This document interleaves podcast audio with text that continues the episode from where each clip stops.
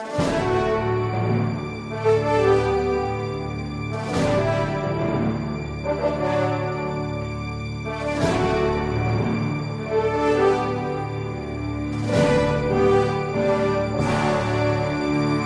Resposta Católica de hoje, gostaríamos de falar a respeito das chamadas missas inculturadas.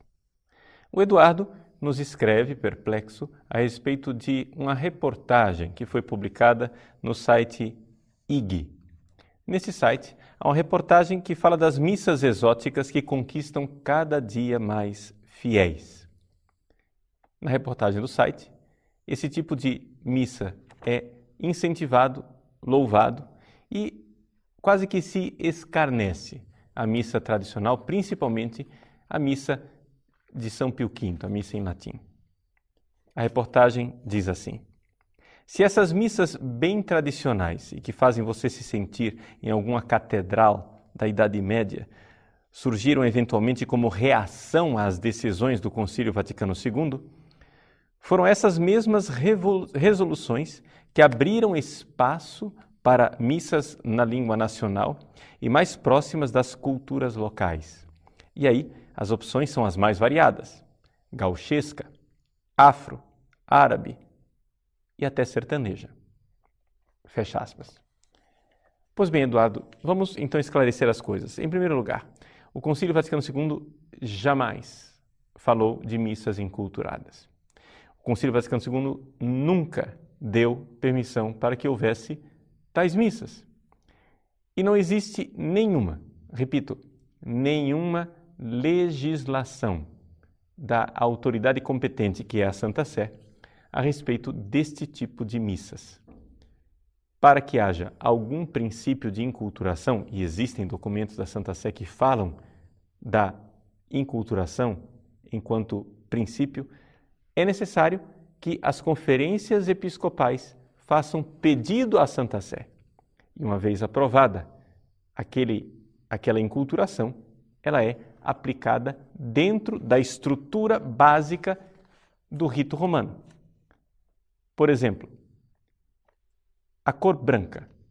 A cor branca no Japão não significa solenidade, não significa a liturgia festiva, porque o branco para a cultura japonesa é uma cor fúnebre. Então, substitui-se o branco pelo amarelo. Isso é uma enculturação. A Conferência Episcopal Japonesa tem a permissão de fazer essa substituição para que se compreenda naquela cultura qual é o caráter festivo das solenidades que são celebradas. É assim que, por exemplo, quando se dá o abraço da paz, na liturgia. Em algumas culturas é incompreensível tocar numa outra pessoa. Novamente, a cultura japonesa, em que se cumprimentam as pessoas à distância, com uma reverência. Pois bem, isso tudo é a adaptação da inculturação. Mas inculturação é simplesmente tirar aqueles elementos que iriam perturbar a compreensão da missa e do santo sacrifício naquela cultura específica, mas isso não se faz espontaneamente, não se faz a partir do alvitre do celebrante e nem sequer de bispos locais. É necessário que haja a aprovação da Santa Sé. As pessoas que celebram esse tipo de missa estão violando um direito fundamental dos fiéis.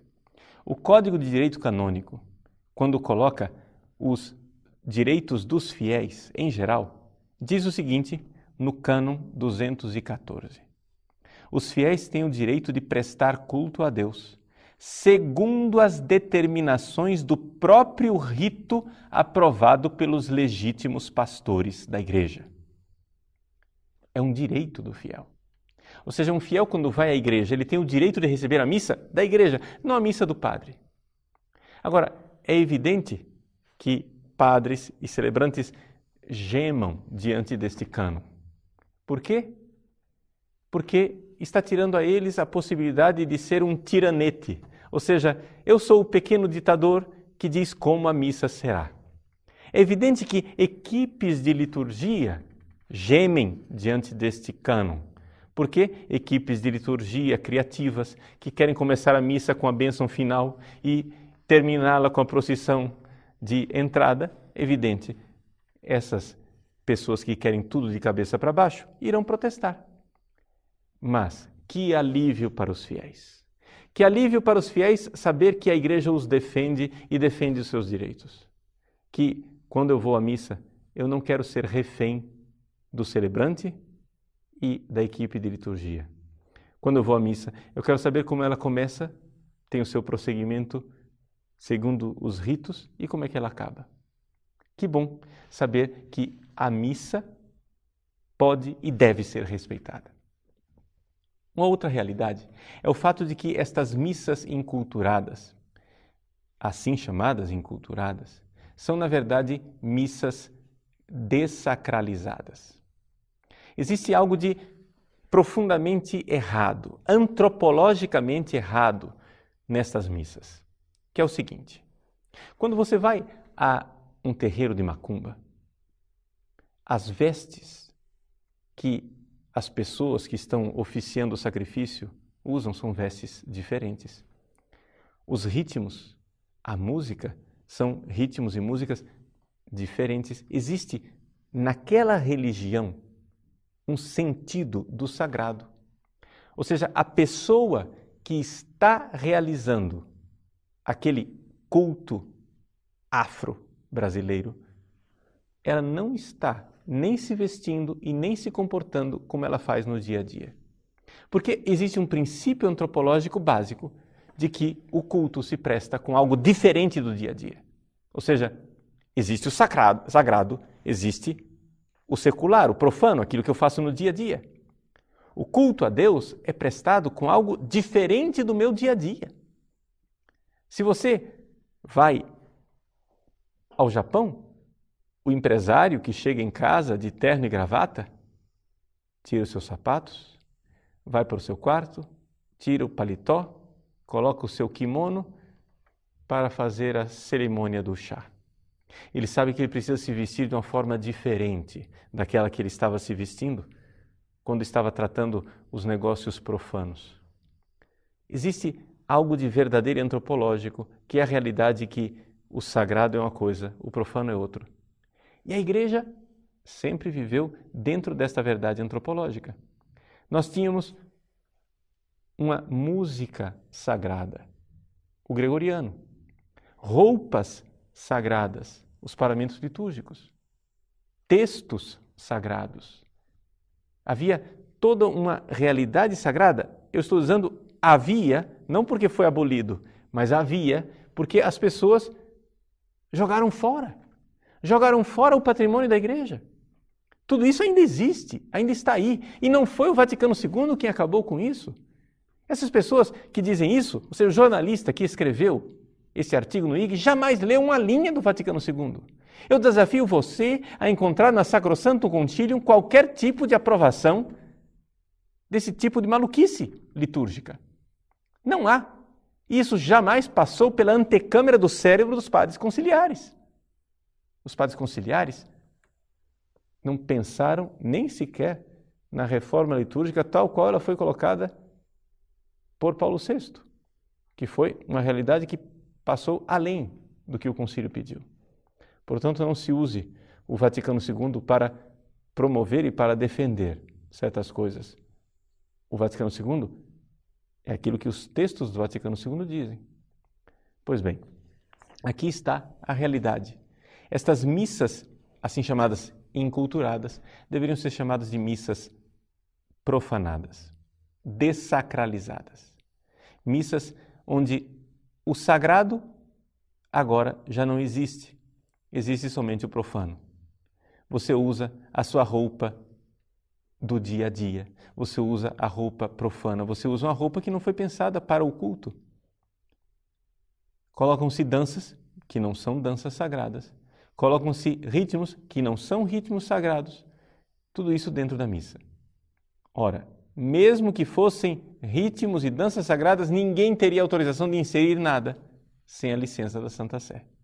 Porque é necessário apresentar a Santa Sé primeiro, para que ela aprove qualquer modificação dentro do rito, porque a Santa Sé está aí para tutelar, tutelar a tradição ritual da igreja, a validade dos sacramentos, a retidão da fé e, nesse caso, defendendo o direito dos fiéis. Então vejam, esse tipo de missa não somente não tem cabimento, mas como não tem verdade antropológica. Uma terceira coisa, esse tipo de missa não tem verdade teológica. Ou seja, se você for ver, todas essas inserções, esse tipo de rituais, foram feitos por pessoas que não entendem absolutamente o que é o verdadeiro rito da missa. A missa é a celebração da paixão, morte e ressurreição de nosso Senhor Jesus Cristo. É o santo sacrifício eucarístico. Todas essas inculturações são sempre inculturações que vão na direção de festosas celebrações comunitárias, onde o sacrifício de Cristo na cruz fica encoberto, esquecido, quase que ausente. Por quê? Porque o que é importante é aquilo que você é. Importante é aquilo que nós temos no dia a dia, é trazer o profano para dentro da igreja. Chamar isso de profanação talvez seja literal demais, mas é isso que está acontecendo. Vejam, uma última coisa para concluir essa nossa reflexão. É também verdadeiro que existe muita coisa de falso nessa suposta inculturação. Ou seja, pessoas que vão participar de uma missa afro vão lá e se fantasiam com roupas africanas que eles não usam no dia a dia. São roupas profanas que os africanos usam na África, mas que nós não vemos nas ruas brasileiras. Pois bem, se fantasiam para supostamente enculturar, mas enculturar na cultura de quem? Enculturar na cultura de quem? Numa cultura de laboratório, onde supostamente o brasileiro é assim. Mas qualquer brasileiro vê que a missa está se transformando num baile de máscaras.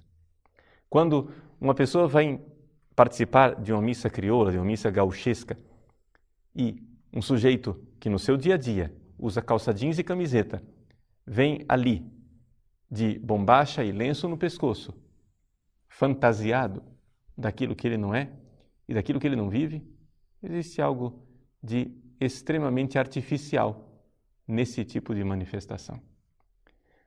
Não quero aqui me manifestar absolutamente contra a cultura de ninguém. Só quero dizer uma coisa. Vamos respeitar o rito da missa tal qual ele foi aprovado pela Santa Sé.